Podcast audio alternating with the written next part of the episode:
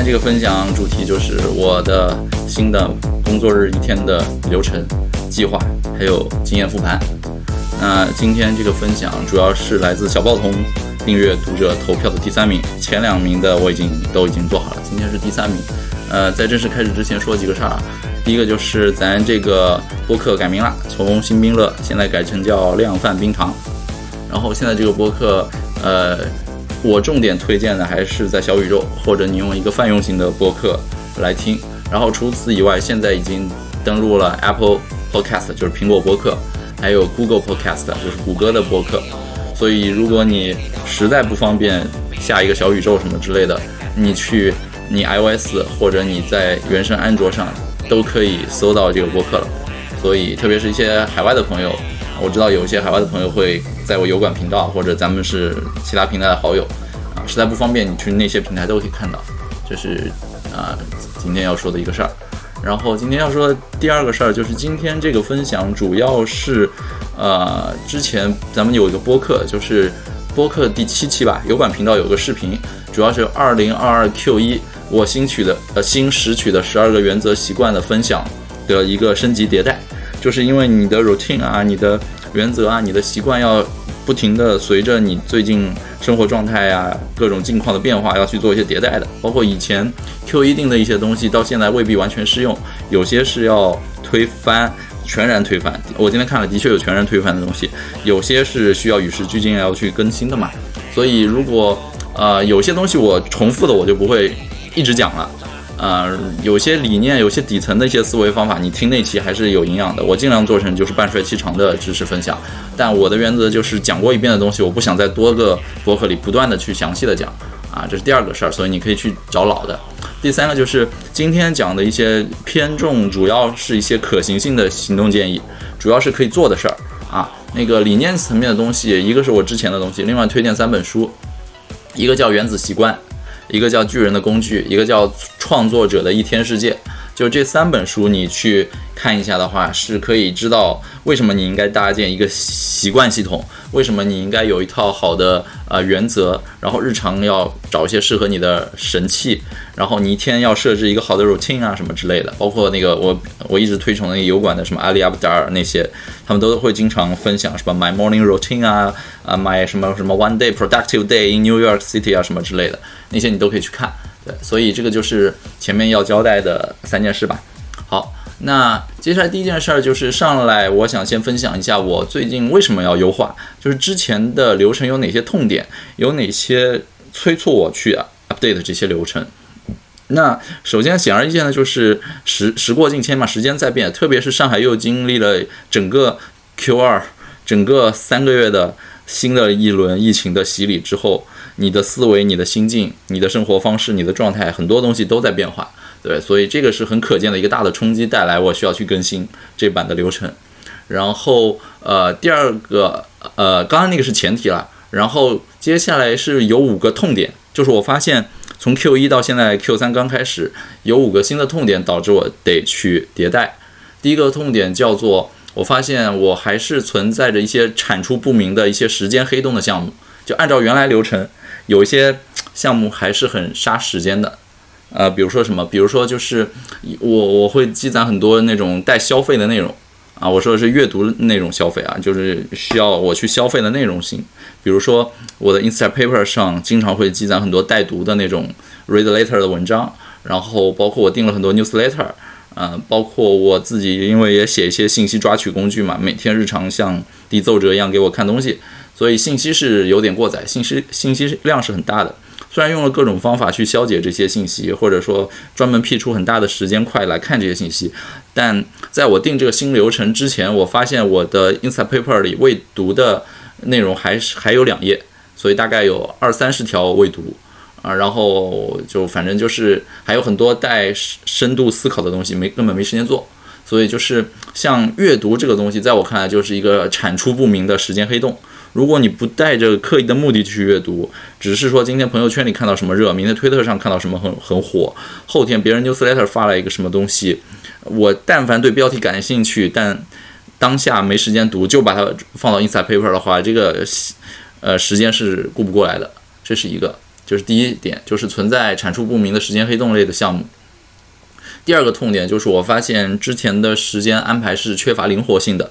比如说什么，比如说，呃，有的时候会突然的空出来大段的时间，啊，我比如说就是我睡前前一天睡前晚上想到一个开发的一个好点子，说啊，我有一个新的 feature 想去做一下，我怎么这么天才？然后第二天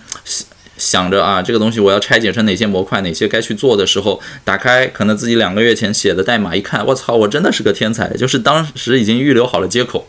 很多东西比我想的更灵活，原来的架构太完美了，所以原本想着可能要花两三个小时去改的代码，最后发现五到十分钟全部都跑完了，然后能跑通，就真的有这样的时刻，感叹哎呀自己真是个天才，呃，就深谋远虑，所以就是发现一下子多出来大块的时间。那如果真的一下子多出大块的时间嘛，你知道人都是这样，人都是容易容易这个。就是很紧绷的时候，突然一下子有一个好事儿，就会懈怠下来嘛。所以那个状态就自然而然让我发现，我会很想去，就是轻松一点了啊。就然后一下子放松下来之后，当下就会想干嘛呢？去去打打炉石啊，或者追追剧啊，看一些什么想看的东西啊之类的，就不会说，哎呀，我一下子省出来半个小时或者两个小时啊，两个小时可能会逼自己做点。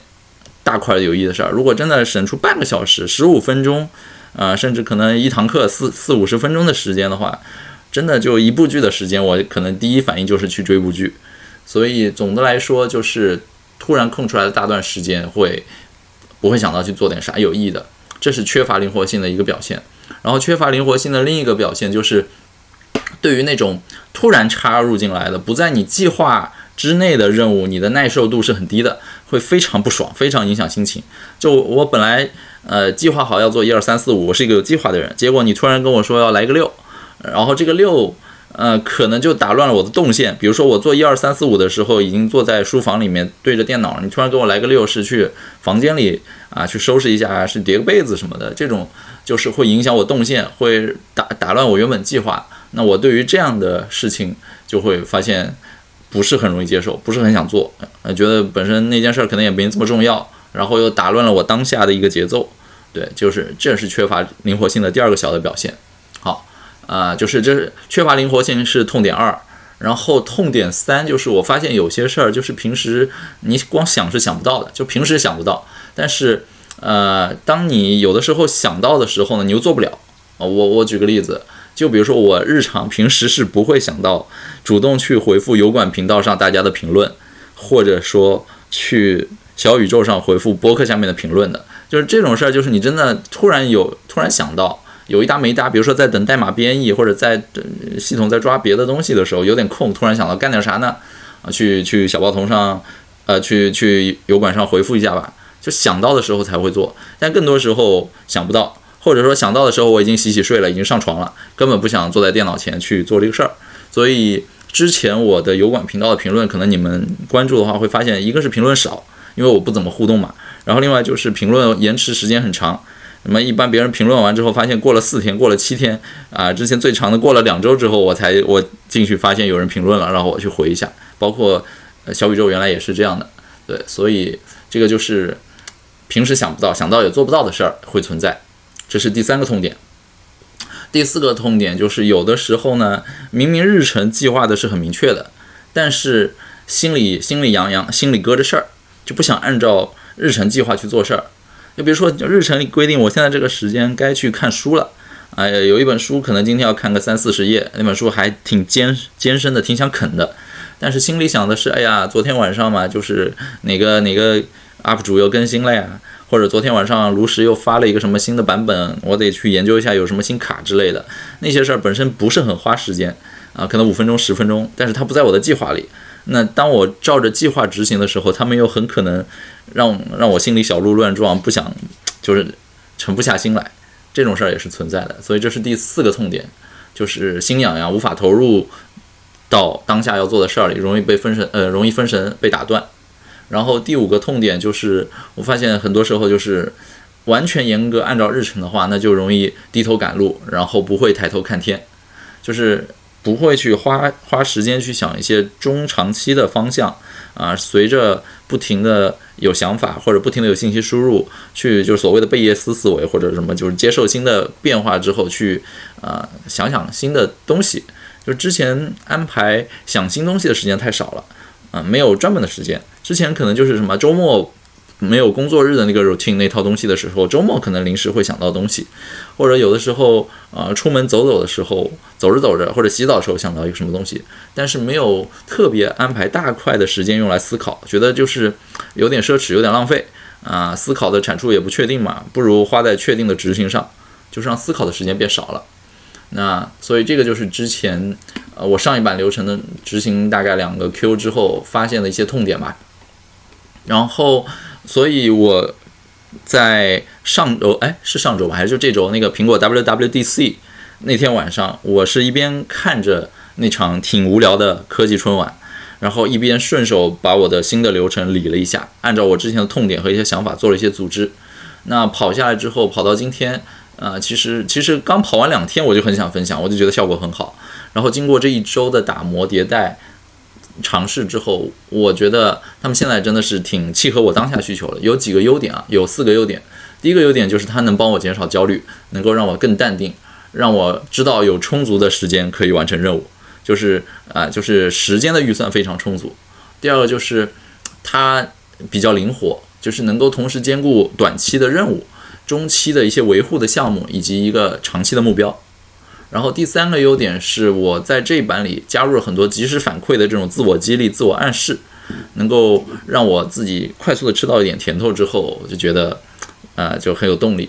然后第四个优点就是我发现有些事儿是可以合并同类项，然后打包批处理，或者说几件事儿有的动脑，有的动动身体啊肌肉，所以就多线程并行处理，把这些事儿合并到了一起，所以就是有这四个呃新的优点。那接下来。会给大家详细的讲有哪几块儿，一天会安排哪几块不停不同的大的事情，然后但是有两个小的说明啊，一个说明就是解释一下，我知道肯定有人问我，提前说我的日程管理工具是滴答清单啊，就是反正我也迭代了几版，最后反正就滴答清单了，就反正还买了一个好像十六块钱一个月的会员吧，这是一个要说明的。第二个要说明的就是接下来分享那个时间计划，其实是只是适用于我个人的。具体的时间几点到几点不一定，或者说绝大大部分情况下应该是大概率不适用于所有人的，啊，就是所以具体的时间点你们不需要参考我的，你们需要可以参考我的，啊，可以从中获得启发。我觉得一个是思路的迭代，就是之前哪些不 work，为什么不 work，新的东西为什么 work，这是一个思路迭代，然后查漏查漏补缺。比如说有些东西我想到了，我意识到了，我做了，你们可能想都没想到，就是你不知道自己不知道的东西。这个查漏补缺是可以参考的，但是我觉得第三个要说明的小点就是最关键的是什么呢？最关键是要找到你自己生理呃节奏、生生理节奏啊，精力管理你自己的这个对你自己的精力有一个了解，然后把你自己的精力和外部世界对你的期望、外部世界对你强加的一些要求、一些工作、一些负担，这个当中你自己寻求一个平衡点，这个是我要说明的三点，好吧？我们花了大概十多分钟讲了一下前面的一些废话，那就正式开始讲细节，讲具体可行的东西了啊。我的一天的呃特指工作日啊，工作日目前的 morning routine 一直到晚间啊，分大概四五块，我一块一块来讲。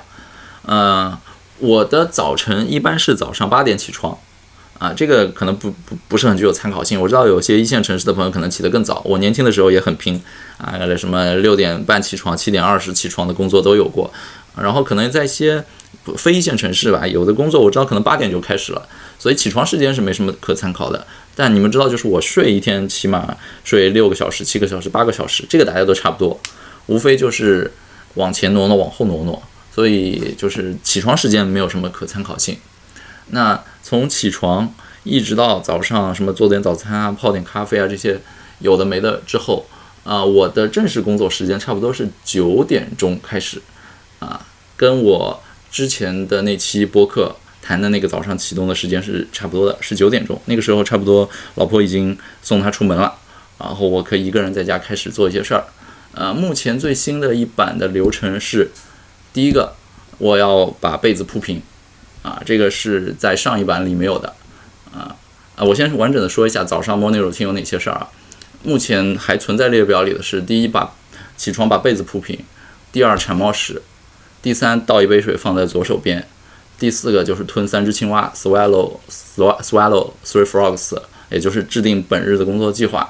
然后第五件事是在九点和十点的剩剩余时间里，快速的把一些甜品性质的信息流性质的那种挠痒痒的小兴趣小爱好给快速的消费掉。这个是。目前早上的五个呃步骤，那呃跟上一版一样的，就是像铲猫屎啊什么这种嘛，就是铲猫屎，大家还记得吗？当时为什么要做这件事儿？就是为了用一些快速可完成的，而且不需要动脑的事情，来让自己建立一个进入一个工作状态，给自己一些确定性的就是反馈，知道说啊，我这一天开始了，把它变成一个习惯。那像被子铺平这个新增的东西，也是。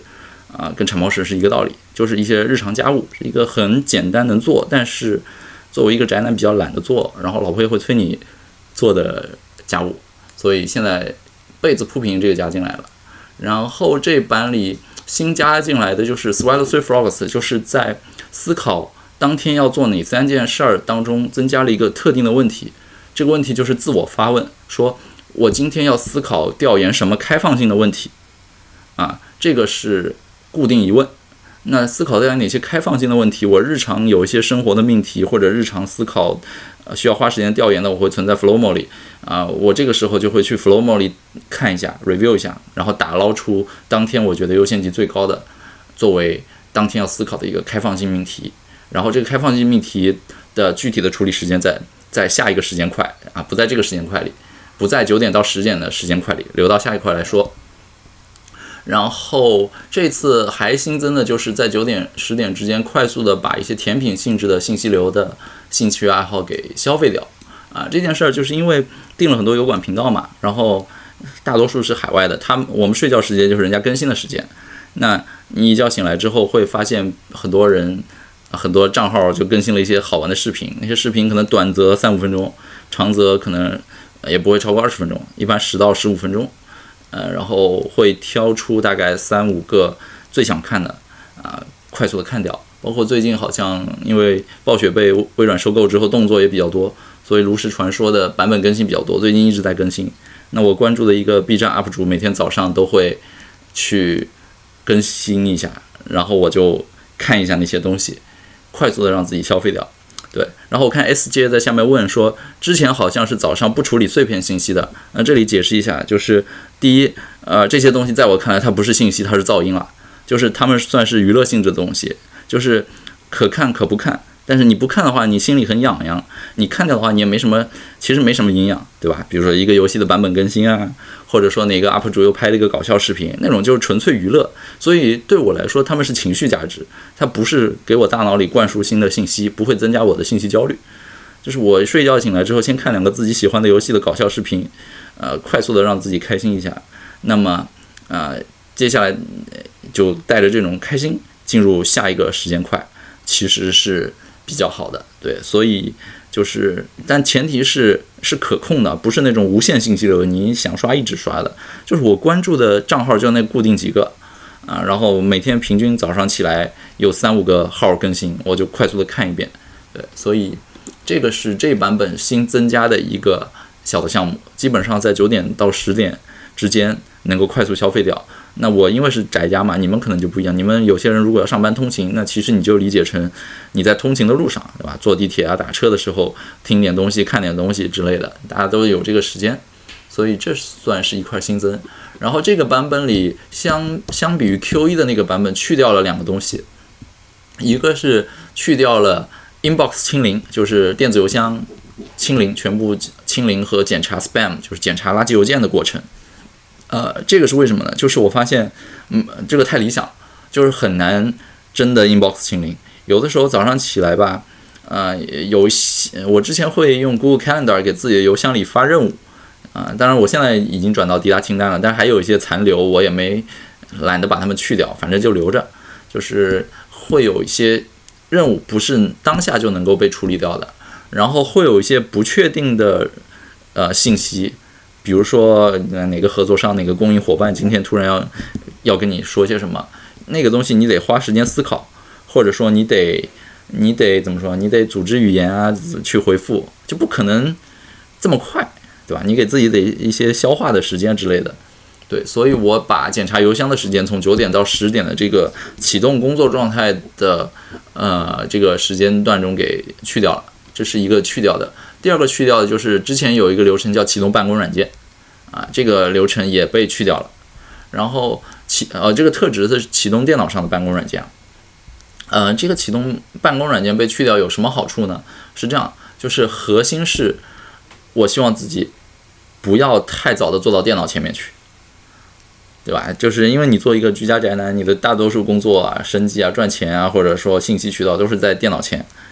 太早的，比如说一上来启动完整个工作流程，九点多、九点十分就坐到电脑前，然后基本上一天就是坐在电脑前。我不希望自己是这个状态，然后我希望自己就是能够在移动端处理的，那就在移动端处理，这样我我可以在家里的任何一个角落。啊，沙发这两天沙发坐坐，沙发坐累了，坐坐坐坐坐坏了，去阳台上坐坐，阳台上坐累坐坏了，我大不了床上趴趴，反正总之就是不想坐在电脑前。我就觉得 这已经格子间已经坐烦了，现在已经有有条件不不去做格子间了，还要一早起来就坐到电脑前，真的烦。所以我就把启动电脑办公软件这点给去掉了啊。所以这个就是目前九点到十点的 morning routine，我管它叫 Kickstarter，就是。啊，启动启动项，或者就是启动一天工作的一个引擎，啊，核心就是不要用用一些无关的信息占据你的大脑，然后让自己开心快乐，让自己一天显得有确定性。这个是早上九点到十点，每天工作日早上九点到十点，这是这个版本的第一个时间大块儿。好，然后这个版本第二个时间大块是每天上午的十点到十三点。啊，十三点你不算上午，每天上午十点到下午十三点，那这一块时间，呃，其实分成两大块，叫做开放性思考工作的时间块和深度工作的时间块。然后开放性思考和深度工作加起来是十点到十三点，也就是三个小时。但是这两个大的时间块，我是没有给自己规定各自的时长限制是多少的，就是你这两块儿。你的开放性思考工作和你的深度工作共享这三个小时，但是怎么安排你就灵活，你可以自己来。所以这样的好处就是，我发现有的时候工作日你需要思考的多一点，有的时候你的思考逻辑很清晰，你的方向很确定、很笃定之后，你的执行时间就多一点啊。这个尤其体现在就是我发现前半周我特别多思考，就比如说经过周末两天之后。呃，人轻松之后呢，周一状态是很好的，很很跃跃欲试，很想干点活儿。然后呢，但是又经过周末两天，发现 review 上一周很多事情之后，发现做的不好，所以要换一点思路，换点方向。所以我发现前半周的时候，我的开放思考型的工作会比较多。然后像这周后半周的时候，就深度工作，就比如说低头写代码、写写文字啊、看资料，时间会比较多。对，所以就是十点到十三点是三小时的开放。啊，开放呃，就是深度工作加开放思考时间比例可变。那呃，举个例子，开放思考时间我会做什么呢？像这周的话，我周一周二什么的就在想一些事儿。就比如说我之前呃，反正又要提了西塞罗系统。这西塞罗系统之前打造的一些工具呢，每天是会定期的把海外的一些 podcast 啊，就是你知道国外有很多这样的播客嘛。啊，有什么产品类的呀、商业类的、投资类的，啊，心灵成长类的，什么各种各样的 podcast，我那个系统是自动把 podcast 的 show notes 给翻译过来，中英对照翻译，相当于每天帮我从海外的几十个、上百个 podcast 的源头里面，啊，翻译一下，然后快速浏览一下哪些值得听，可能浏览完之后，一天滤出一到两个最值得听的英文博客，有时间的话听一下，就是相当于有这样一个奏折。然后还有一个奏折，它很像海外有个产品叫 Matter，就是它会筛选，呃，海外 KOL，就是产品啊、投资啊，反正就这这个领域的一些 KOL，抓取他们的言论，或者说在 media 上的一些长文章，啊，我自己反正做了一套系统，就是每天会去抓取一些值得一读的长文章啊、深度播客一些大佬言论吧，然后把它翻译完之后递奏折给自己，就这两套东西，反正一直在跑着，之前也没说过。啊，现在反正就是我在想这两件东西结合现在小报童最新开的那个小册功能，能不能做出一些好玩的东西来？啊，就是呃，跟简单说一下吧，就小报童最近开了一个小册，呃，就相当于是一个专栏，然后在这个专栏里，你只需要有限的更新，然后不需要像现在小报童的专栏，就是你们六十九块钱买我呃三个月。然后我又一直写，一直写，一直写，只要生命还在继续，只要我不想违约，我得一直写下去。他那个专栏就是我，比如说我给你承诺，啊，你你只要花十块钱，我一定会更新三十篇跟产品有关的文章。对，就是出了这么一个东西。我今天还不是在极客上发了嘛？就是我新新试着实验性的开了一个小报童上的那个小册，啊，名字叫做《产品沉底录》，就恶搞少男的产品沉思路，咱叫产品沉底录。然后产品沉思路的英文不是那个 PM think 嘛，就是 PM 想那个 think，然后咱叫产品沉底录，所以我给它恶搞名叫 PM think，就是 PM 还是那个 PM，但是 think 是 S I N K 的 think，就是下沉，产品沉底录，哎，这个名字我觉得挺有意思的。然后啊，对对对，就是这个 PM think，然后 PM think 干啥的呢？顾名思义，就专门来发一些产品失败沉底的那些文章。你知道吗？就是他陈思路会发一些产品有多成功，有多牛逼啊，成功学，咱发失败学。呃，我我我这么多年我也做产品经理起家嘛，这么多年反正也收集了很多我读完之后觉得挺优质的一些产品失败的文章。然后我就想了想，哎，咱就开一个，然后去更新一下吧。所以你们现在呃去小报童啊，或者我过两天在公众号推一下的话，就是产品沉底录，因为是实验性质，完全不赚钱。所以就设置了一个最低价十块钱，然后更新四十篇我之前收集过的产品失败的文章。对，这个就是稍微扯得有点远，反正就是有点打广告。反正稍微扯得有点远呢，就是这套东西后续可能还会用到我每天自己筛选博客呀，或者说筛选海外的一些优质的新的博客、一些新的文章内容之类的。啊，在哪订阅？在哪订阅？回头我这个直播完了之后，我去公众号上设置一下吧。就是我去公众号上设置一个，你们输产品，好吧？到时候啊，现在没有，结束之后啊，就是你听，当你如果现在是在听这期播客的时候，应该已经有了。就是在呃增长黑客范冰这个公众号上输产品或者输 PM 吧，到时候我把这个链接放出来，很有意思，十块钱四十篇产品失败文章啊，后续还会。试着各种各样的一些小专栏，咱就玩一玩，对，啊，反正就是这周周一的时候思考过这样一个方向，然后啊，反正就是周二、周三还想了一些很多商业上的事儿，有些还不太能够，不太能够暴露吧。反正就跟少南白光也聊了一些事情，啊，跟其他一些 Web 三的公司也有些事情在洽谈，对，反正这个就是呃深度思考，对吧？就是一个灵活思考的一个时间，然后在十点到十三点的这三个小时里，剩下的时间就是深度工作时间。那深度工作时间的话，我我干嘛呢？就比如说写代码呀，然后最近呃给那个 Web 三 Q 调参呀，然后可能基于这个调参之后去改改代码，或者再把邮件整理整理。总之就是任何不希望被打扰的，希望有大块时间来专注工作的时间啊，差不多。对应到比如说职场人、互联网职场人的话，基本上就是你们，呃，一线城市开完九点，呃，开完十点到十点半左右的什么早会、晨会之后，你回到工位摸摸鱼啊，倒杯咖啡，呃，稍稍微刷两下微博之后，十一点开始想逼自己进入工作状态的时间，会做的那些上午的事儿啊，差不多就是这样。好，那刚才说了是十点到十三点的这个工作，呃，因为我自己。我是一个挺不爱吃饭的人嘛，所以有些人十二点就饿了什么的，这个就不具参考性。但我是可以十三点以后准时开始考虑吃饭的，准时开始饿肚子的。所以就是，呃，讲讲十三点到十四点这段时间，呃，是这样，十三点到十四点，我现在给自己设置的是每天家庭事务的维护时间。那这个可能就是因为我居家办公，很多事情就是跟大家不一样。大家如果是职场人，在公司里，但是呃，我。我这段时间做的事儿，你们可以在周末来批处理的。就是我十三点到十四点的家庭维护时间会做这样几件事儿。一上来十三点一到，只要有空，准备后面的事儿的时候，我会先打开 Insta Paper，然后我 Insta Paper 里有一个分类，就是专门去收集那些叙事类的文章。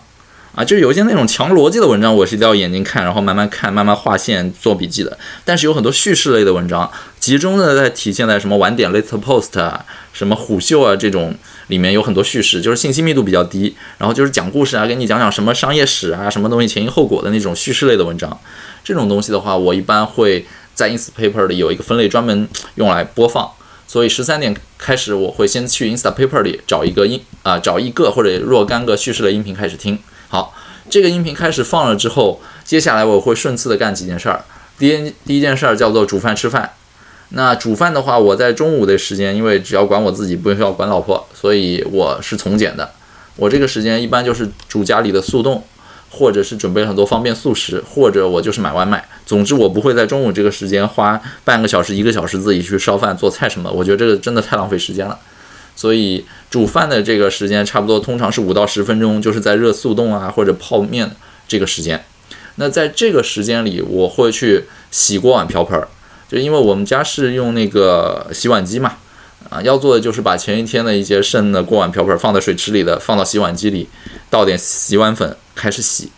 对，在这个时间我会去负责洗碗。然后上海是要干湿垃圾分类的，在这个时间我会去啊清理湿垃圾，扔到门口准备带下去的湿垃圾。然后有的时候清理一下卫生间啊，比如说刷刷马桶啊，什么放一点清清清洁剂啊什么之类的吧，就反正就是这些时间。然后在吃正式吃饭之前，我这两天逼自己每天做二十个俯卧撑。刚开始周一周二的时候，刚开始我是先动作不标准的做十五个。周一、周二做了十五个，周三开始有点酸软，周四周五坚持做，哎，发现做着做着已经肌肉没那么酸了，又可以开始，就相当于肌肉撑开了，啊，所以可能就是通过这个一点点来恢复自己每天健身的这个习惯吧，也不算健身了，反正就是稍微锻炼一下。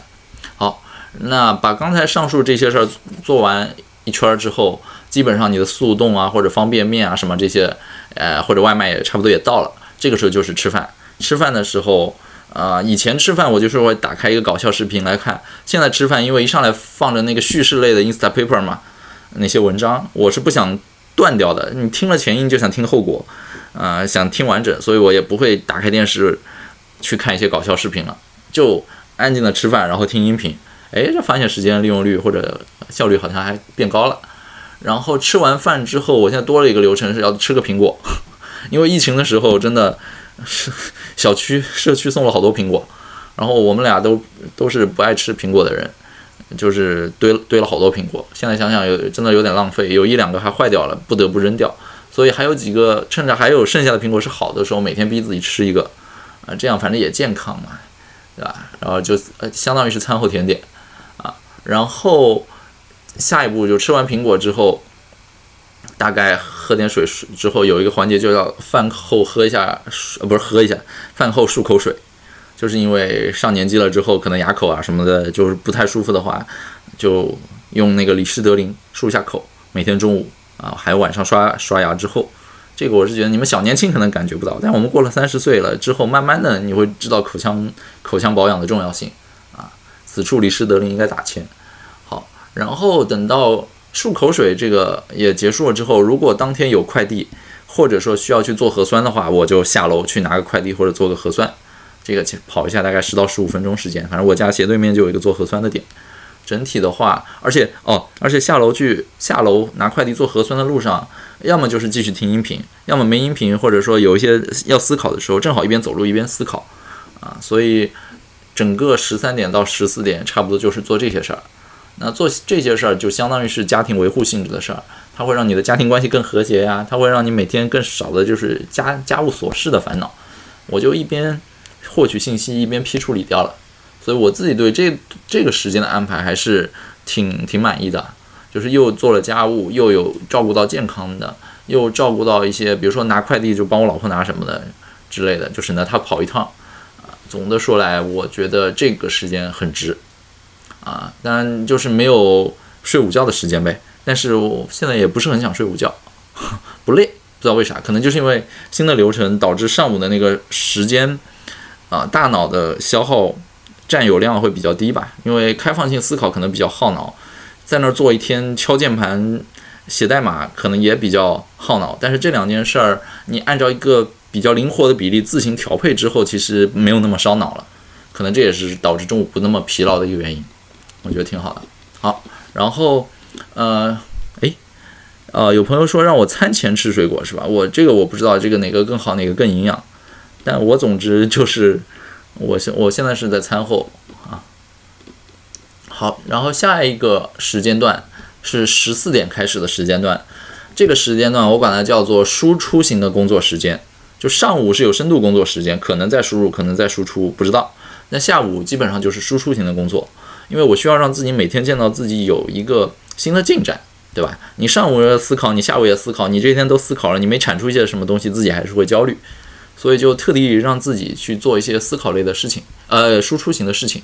所以你看，我现在十四点开始的整个 routine 里面有一个啊，一个是把记到 flow mode 里面的一些碎片灵感。整理到我的那个 Logstack 里的笔记库，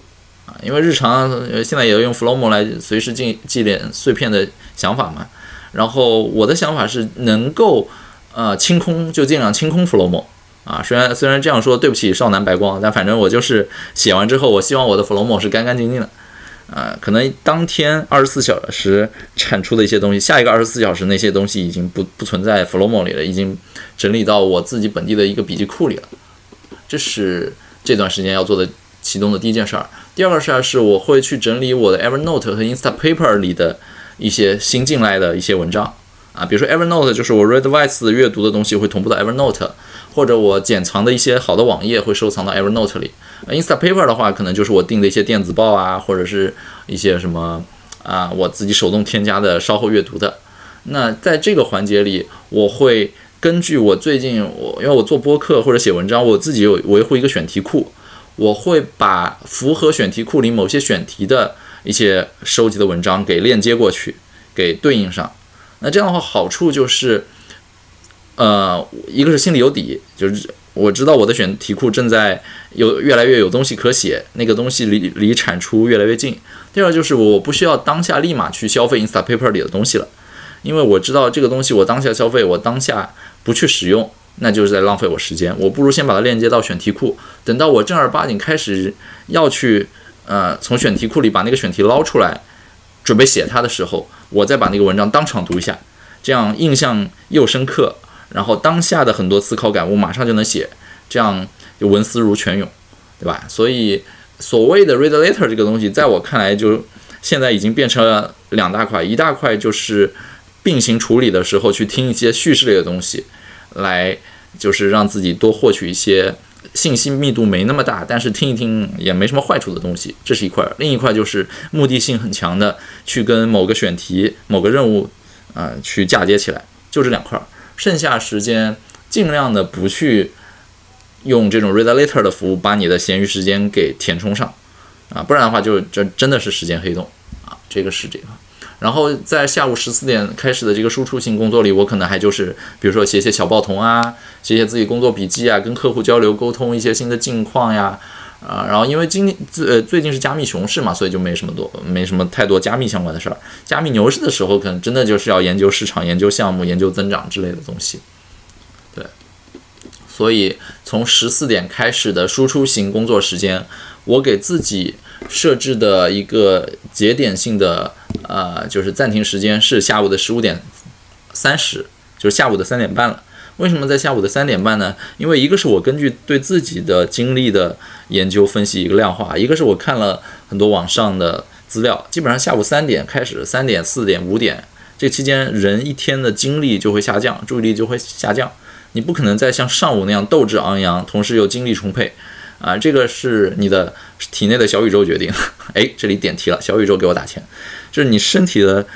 节律啊，各方面，就是这是符合客观物理规律的啊，所以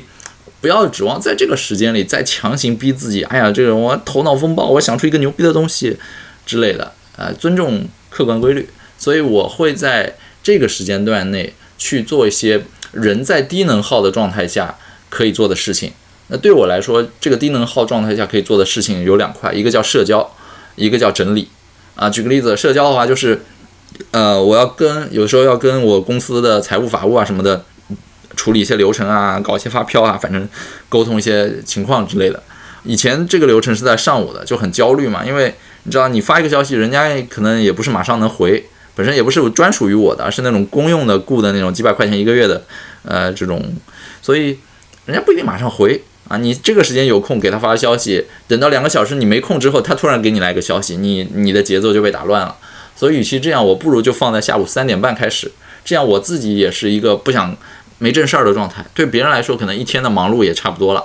啊。别人忙到下午也准备开始摸鱼，准备开始等下班的时候，哎，我跟你聊点事儿。所以这个是低能耗状态下的一个社交，还包括什么？还包括线上的社交。就像我有一个电报频道的那个电报频道，可能懂的人就懂了，叫兵器库啊，每已经有三三千多个人在里面。那个频道我给自己写的一个任务，就是每每天或者至少每两天更新一个有营养、有价值的一个工具啊，或者一个什么方法，或者一个有意思的资源啊。这个是以后会放在这个时间段。然后，呃，我的微信社群，包括朋友圈的更新和回复，啊，这个时间也会放在每天下午三点半的这个社交时间。你们知道，我是不喜欢没事儿就点开群的。我坦率的跟你们说，我的企业微信是没有开推送的。所以，为什么我直接在企业微信的签名里，还有我在各种群里、群公告里告诉你们，就是我回的慢，就是因为我不想被企业微信，就是随时别人都来打扰你。对吧？有的时候，当然，因为企业微信是一个自动化营销的工具，我又不怎么营销，那加我的基本上就是粉丝啊、朋友啊，来来聊两句，知道一下有什么更新，难免每每天有人会加你，哎呀，我就加你一下，我就看看你的朋友圈啊，我就加你一下，跟你问个好，或者自我介绍一下，这种东西你，呃，怎么说，就是立即回是没有意义的，你在打乱自己的节奏，但是你不回又是不礼貌的，所以我就现在就批处理到每天下午的呃这个时间。我一定会处理，剩下时间就随缘啊！想到有有空呢就回一下，没时间我经经常，你们如果在我的社群里就知道，我经常隔三个小时、五个小时、半天、一天才在群里回一个消息，就是这个原因啊！大家就是知晓一下啊，我不会就不重要的商务消息不会在那里回的，重要的商务合作呀，反正跟钱有关的东西，就知道加我哪个号了，就不在那个号里。好的，然后。现在还有哪些是并到这个下午的呢？就是前面说的油管频道评论的回复和小宇宙频道的评论回复这些东西，我都定期的放到每每天下午三点半之后这个时间段，这样就确保说大家每天给我的反馈什么的我都会回，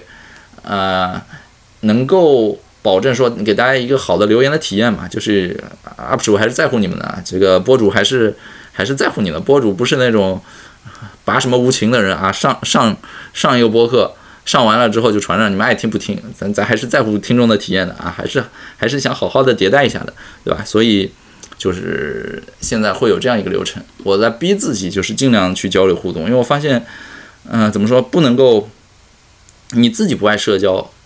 导致很多时候你的对外传达的一个状态、一个风格，就是别人会误解你，就别人你你为什么这么屌啊？你为什么这么？孤高啊，心高气傲，或者反正就各种误解呗，嗯，所以有的时候特地辟出这种有空的时间来回一回，让他知道咱也是个逗逼，咱有，咱不是不回，只是时间不合适啊。OK，所以这个就是每天下午十五点三十开始的这个低能耗状态下的社交加整理啊，这个整理时间一般不会特别长，真的处理一下一套行云流水处理完，大概十到十五分钟都能解决，所以。啊，就是还留下很多时间缓冲，这个缓冲是可以往前缓冲的，就是前面那个写文章输出的时间是可以有有一些富裕的，也可以往后缓冲，就是四点到接下来四点到四点半之后的时间也是有缓冲空间的，就是刻意这么去做的。然后下一个时间点呢是十六点，但是大家注意一下，这里说的十六点不是每每天每个工作日的十六点了，是。我我只设置了一个每隔周三下午的十六点，这是另外一个家庭维护时间啊。隔周三，也就是每两周的下每两周周三下午的十六点，我会干什么呢？我有一些任务。第一个是剃须刀要充电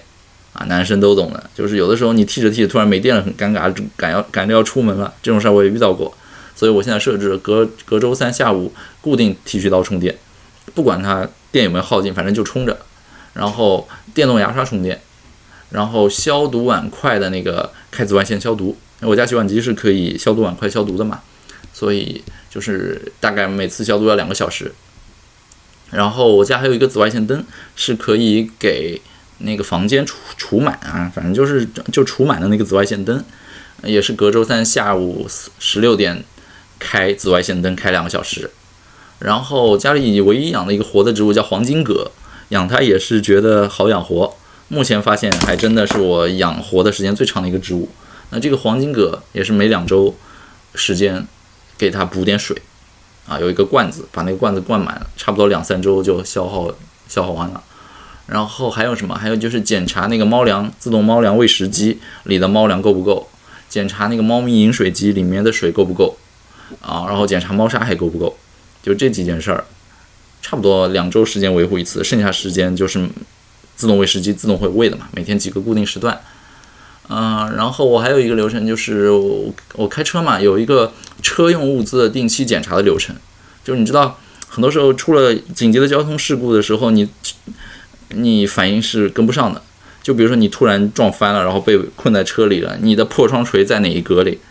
啊，你突然被人撞了，你得赶紧下车去拿那个警示标志。你的警示标志能不能快速拿到？就是我我我很怕那天突然有一些交通意外，然后因为动作慢导致错过一些什么时间点。所以我现在是每两周会去有一个定期检查，检查一下，确认一下我的破窗锤的位置，强化一下记忆。破窗锤在哪一个？然后灭火器在什么位置？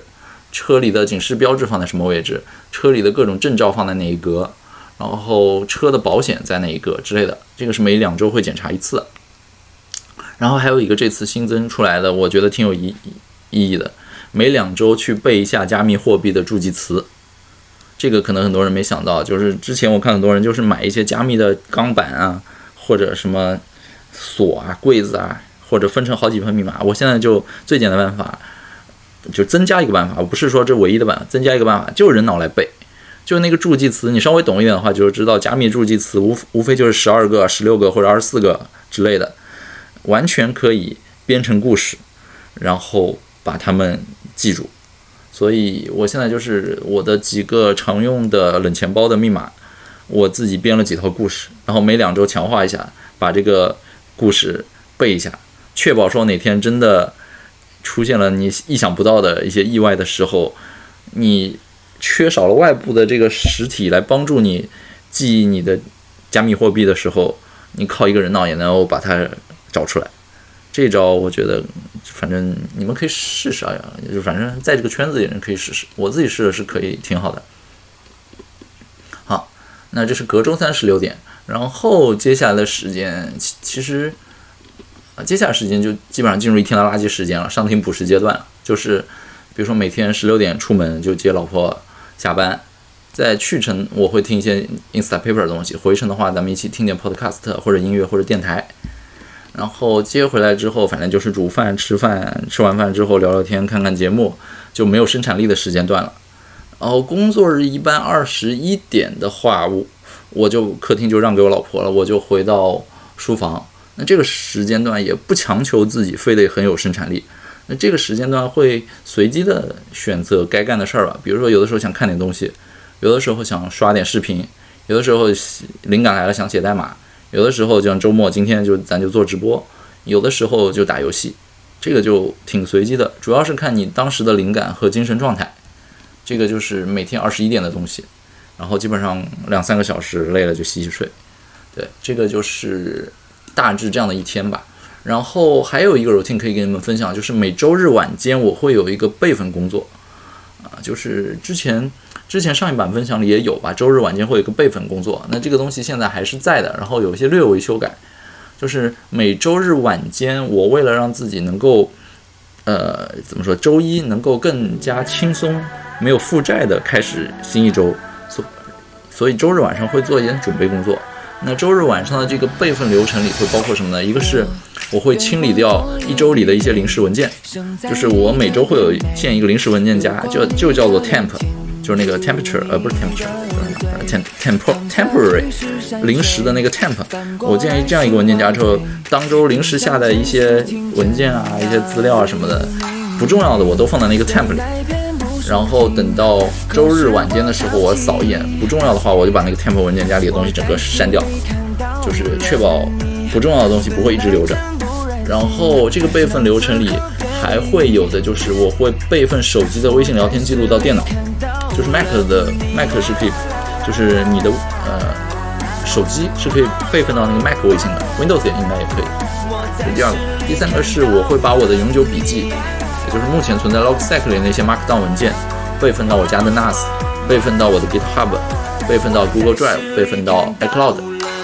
然后还有就是把这周新产生的代码。备份到上述的什么 NAS、GitHub、Google Drive、iCloud，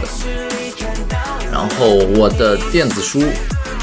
这周如果有新增的话，会把它们稍微打包压缩一下，存到 DevonSync 里，然后也是同步到 NAS、iCloud，还有一个 Dropbox，它是支持同步到 Dropbox 的。然后这周新产生的照片，我会备份到那个群晖 NAS 的那个移动移动端，叫 DS Photos，以及谷歌照片 Google Photos 这两个东西我会同步存两份。然后就是 review 这个季度的 OKR，就是因为你每个季度会给自己定 OKR 嘛，那放在每周末的时候，对于 OKR 做一个进度的梳理，一个整理。然后一个状态的更新，以及下这周我缺失什么，下周要补点什么，对它做一些调整。差不多这个就是目前整个的周日晚间的一些 routine。那还有一个月初的 routine，我觉得就没什么可分享。月初 routine 主要就是跟公司有关的一些什么财务啊、发票啊那些事情，这个就不多做分享了。OK，那以上就是我最新一版的啊一天的流程计划，还有中间的一些。经验过程复盘，核心反正还是让自己的精精力、精神和有产出的高 ROI 的有 make impact，就是有影响，那实实在在产出点东西做一个匹配吧。对，差不多就这样。那今天的这个核心分享就是这些。我在。